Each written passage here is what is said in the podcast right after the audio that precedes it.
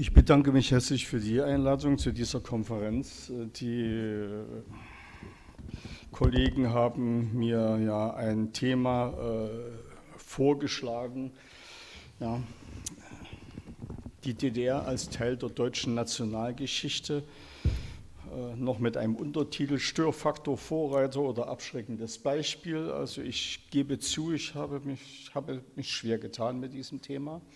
Äh, und muss wohl damit leben, dass ich vielleicht nicht äh, für jeden die Erwartung erfüllen kann. Ich will es trotzdem versuchen. Die scheidende Bundeskanzlerin beklagte sich kürzlich darüber, dass ihr der Ballast der DDR-Biografie vorgeworfen worden sei. Sie fragte in diesem Zusammenhang, müssen nicht Menschen meiner Generation und Herkunft aus der DDR die Zugehörigkeit zu unserem wiedervereinigten Land nach drei Jahrzehnten deutscher Einheit gleichsam immer wieder neu beweisen, so als sei die Vorgeschichte, also das Leben in der DDR, irgendwie eine Art Zumutung. Diese kurze Replik in ihrer Rede zum Tag der deutschen Einheit schlug in den Medien zunächst einige Wellen. Das Interesse an einer tiefer lotenden Diskussion hielt sich jedoch in Grenzen. Den Befund, äh, denn der Befund, dass die Geschichte der DDR und damit die historischen Erfahrungen nicht unerheblicher Bevölkerungsgruppen der jetzigen Bundesrepublik im Diskurs der Mehrheitsgesellschaft unterrepräsentiert sind, ist nicht neu. Der Bundespräsident Frank-Walter Steinmeier hat das bereits zuvor angemahnt. Die Rahmenbedingungen für dieses beklagte Dilemma sind jedoch hausgemacht. Mit der Entscheidung für Anschluss statt Wiedervereinigung war die Richtung vorgegeben.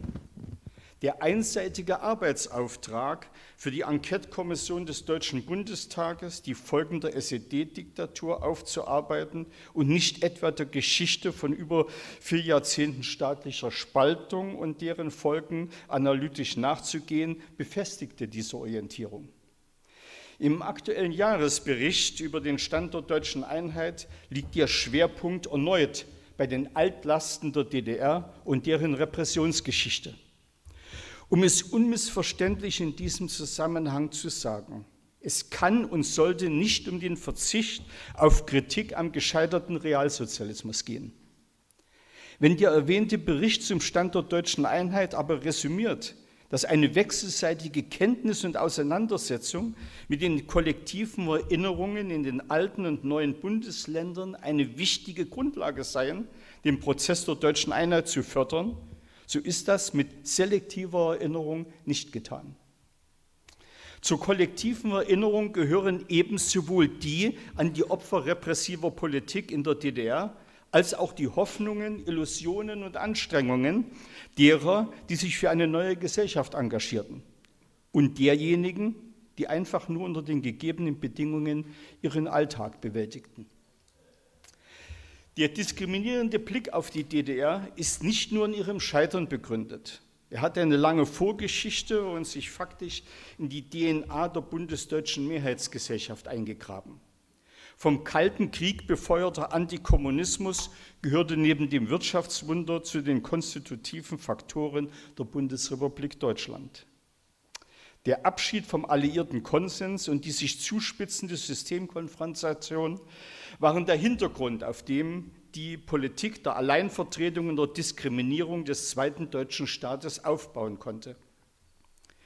Der Soziologe Rainer Lepsius hat bereits Anfang der 1980er Jahre treffend bemerkt, die DDR wirke als negative Vergleichsgesellschaft für die Bundesrepublik, affirmativ und systemstabilisierend. Und dieser Ansatz soll faktisch oder wird faktisch heute in veränderter Form und unter anderen Bedingungen weitergeführt. Es dauerte über zwei Jahrzehnte, ehe sich im Interesse von Frieden und den Spannungen in Europa eine Politik der kritischen Akzeptanz des anderen deutschen Staates allmählich durchsetzen konnte.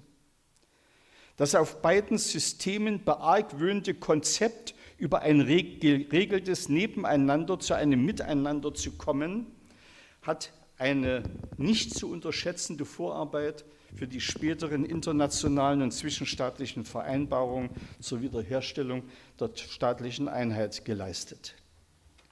Im März 1987, daran möchte ich erinnern, trafen sich im Erich-Ollenhauer-Haus in Bonn Historiker aus beiden deutschen Staaten, um Standpunkte zum Verhältnis beider Staaten zum historischen Erbe auszutauschen. Bei diesem Treffen forderte Willy Brandt die Geschichtswissenschaft beider Seiten auf, aus den Schützengräben des Kalten Krieges herauszutreten. Dies wurde jedoch für die Geschichtswissenschaft der erweiterten Bundesrepublik nach 1990 obsolet, also war nicht mehr von Interesse. Die Ausgrenzung der Historikerzunft aus den neuen Bundesländern stieß nur in ganz seltenen Ausnahmefällen auf Widerspruch bzw. Akte der kritischen Solidarität. Insbesondere im zeitgeschichtlichen Narrativ sind wir vom damaligen Wunsch Willy Brandts weit entfernt. Hier lebt der Kalte Krieg weiter. Themenwahl und Doktrin, äh, die Themenwahl und Diktion, Entschuldigung, sind darauf ausgerichtet, den Sieg der Systemauseinandersetzung nachträglich ein weiteres Mal zu erringen. Formate wie der Ost-West-Erzählsalon des Familienunternehmens Ronstock Biografien sind da eher eine Ausnahme im Feld des Mainstreams. Lediglich solche Initiativen wie die dritte Generation Ostdeutschland lassen hoffen, dass ein widersprüchliches und zugleich in sich differenziertes Bild über die DDR und die Wendeerfahrungen im Gespräch bleiben. Bereits 1999, äh, Stefan Bollinger hat das erwähnt, hatte ich in einem Thesenpapier darauf verwiesen, dass die massenhafte Entwertung von Biografien und Lebenserfahrungen eine Belastung der deutschen Einheit darstellt. Vor allem, wenn sich Pauschalurteile nicht mit den eigenen differenzierten Erfahrungen decken. Das war die Quintessenz übrigens aus soziologischen Befragungen im ersten Jahrzehnt staatlicher Einheit, also in den 1990er Jahren. Die inzwischen vorliegenden Erfahrungen der insgesamt drei Jahrzehnte bestätigen die damalige Prognose. Die erweiterte Bundesrepublik hat nicht nur den zweiten deutschen Staat eingemeindet, sie hat auch sein Erbe übernommen. Und dieses Erbe sollte nicht ignoriert werden auch wenn es aus der Sicht maßgeblicher politischer Kräfte ein ungeliebtes Erbe ist.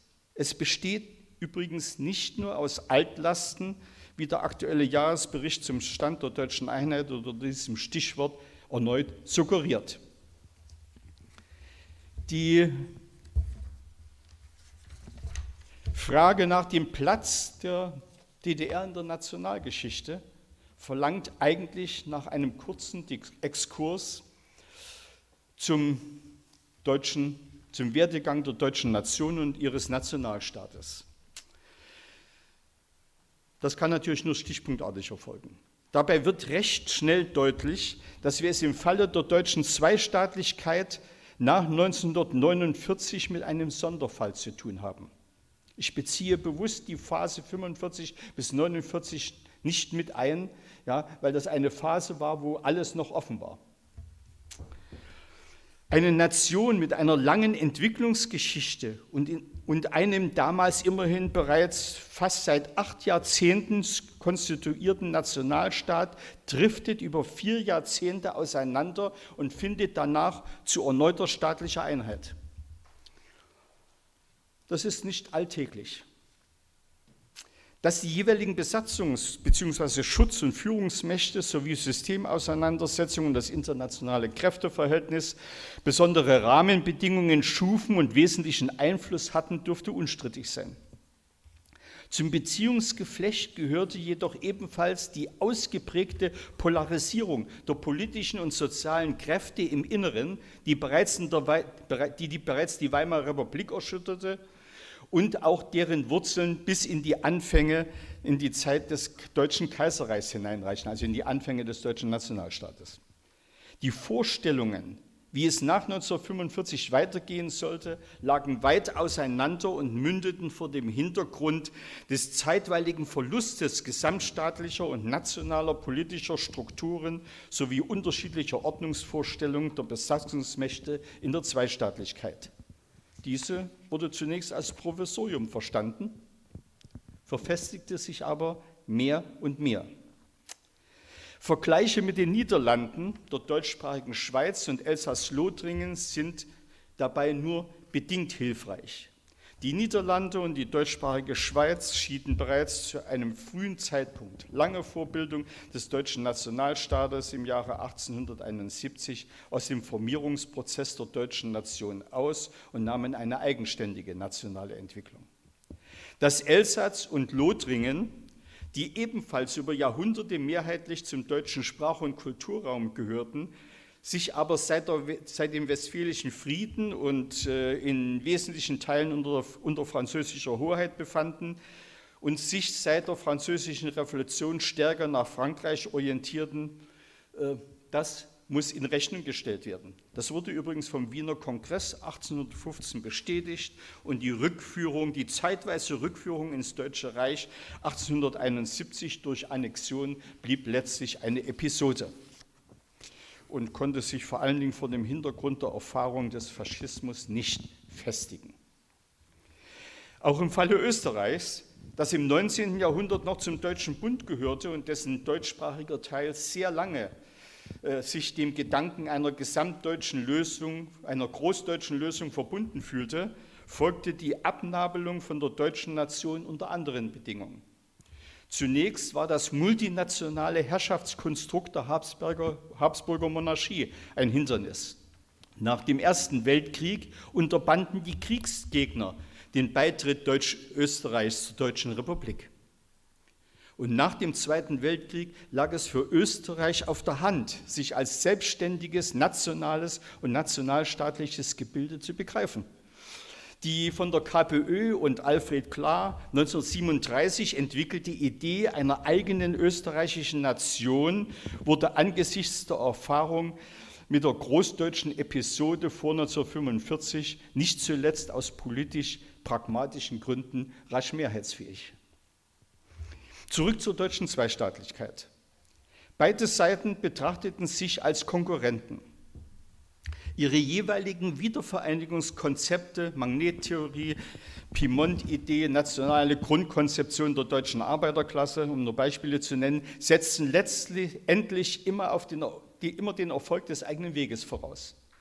Das wurde im Laufe der 1950er Jahre immer deutlicher nachdem sich mit der Einbindung in die konfrontativen Blocksysteme abzeichnete, dass eine Vereinbarung über einen Friedensvertrag auf absehbare Zeit nicht zu erwarten war.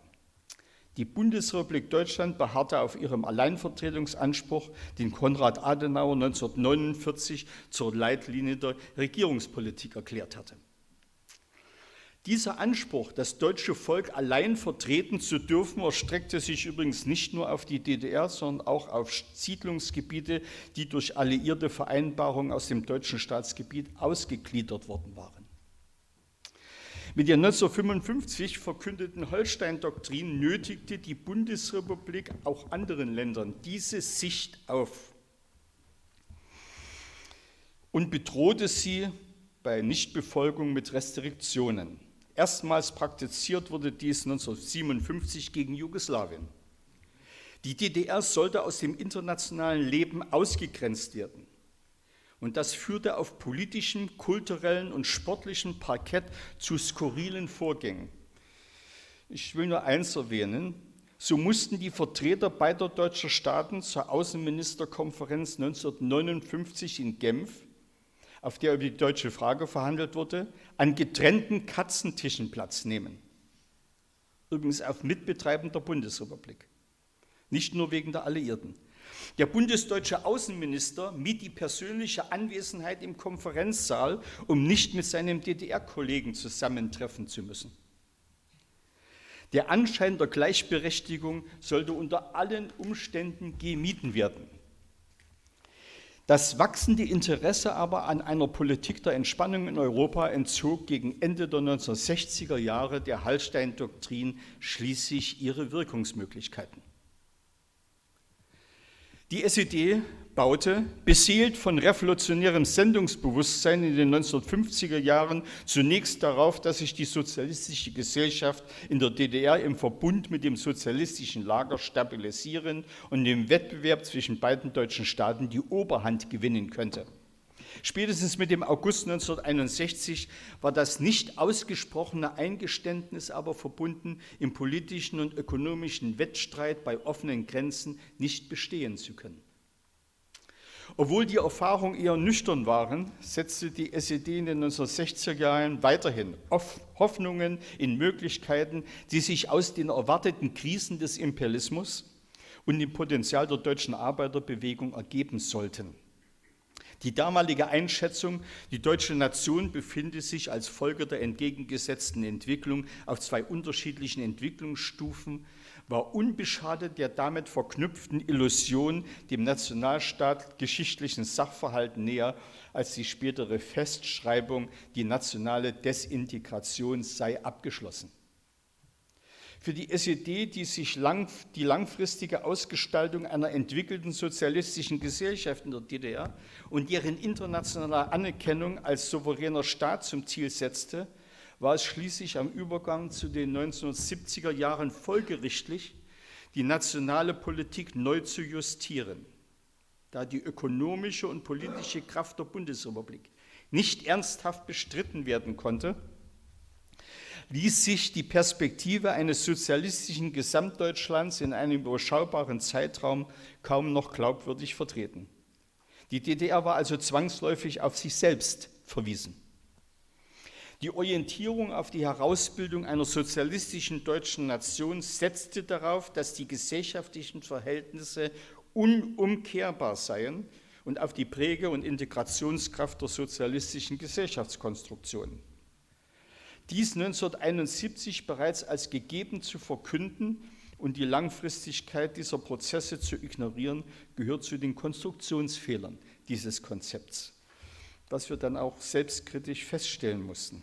Die Fehleinschätzung resultierte unter anderem aus, der, aus verabsolutierenden Schichten, äh, Sichten auf gesellschaftliche Prozesse, aus verkürzten Erwartungshorizonten und aus der völligen Unterschätzung der Langzeitwirkung nationaler Bindekräfte aber und auch aus den unrealistischen Erwartungen in die Entwicklung des internationalen Kräfteverhältnisses, wo eben auch in, im internationalen Maßstab die, der, die sozialistische Bewegung und die sozialistischen Gesellschaftsideen nicht auf dem fortlaufenden Vormarsch waren.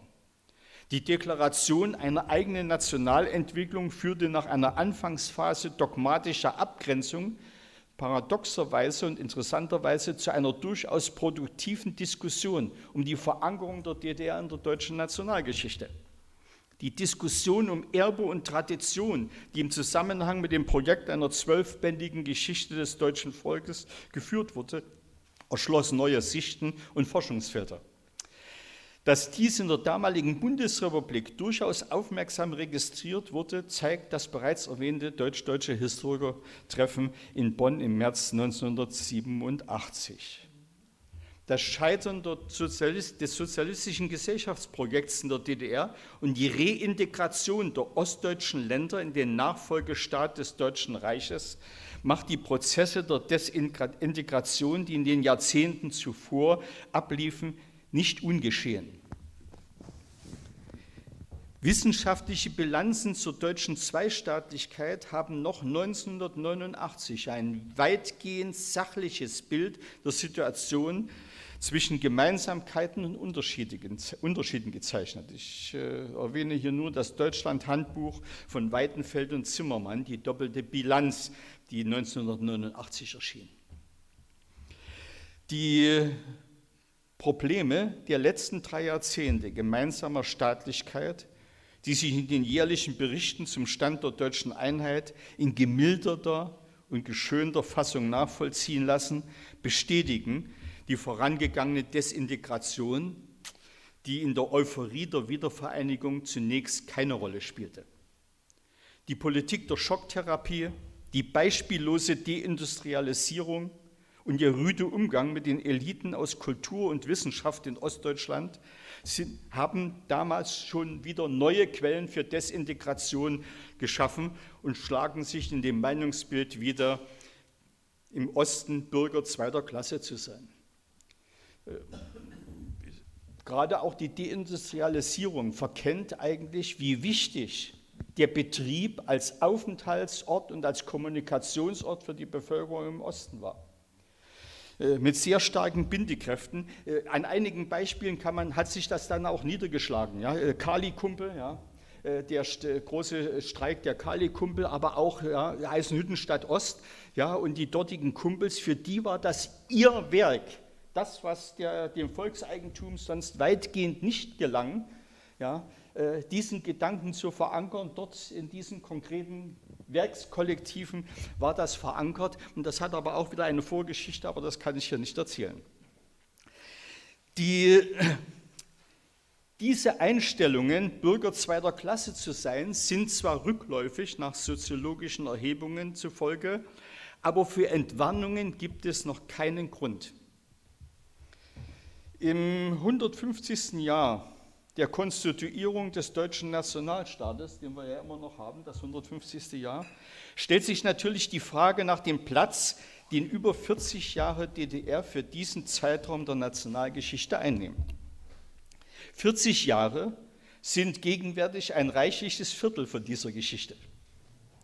Das ist nicht viel, aber auch nicht wenig. Ob es eine Fußnote wird oder bleibt, hängt sehr von den künftigen Entwicklungen ab. Wie wir wissen können, wie wir wissen können, auch längst verschüttete Vorgänge und Ereignisse aktuelle Bedeutung erlangen, wenn Fragen an die Gegenwart und Zukunft dazu herausfordern.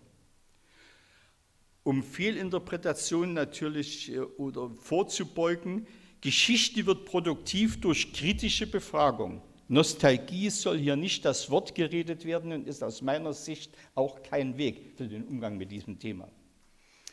Und um abschließend die Frage und die Zuschreibung aus dem Untertitel nicht zu ignorieren, äh, die DDR war ein Konglomerat aus all dem.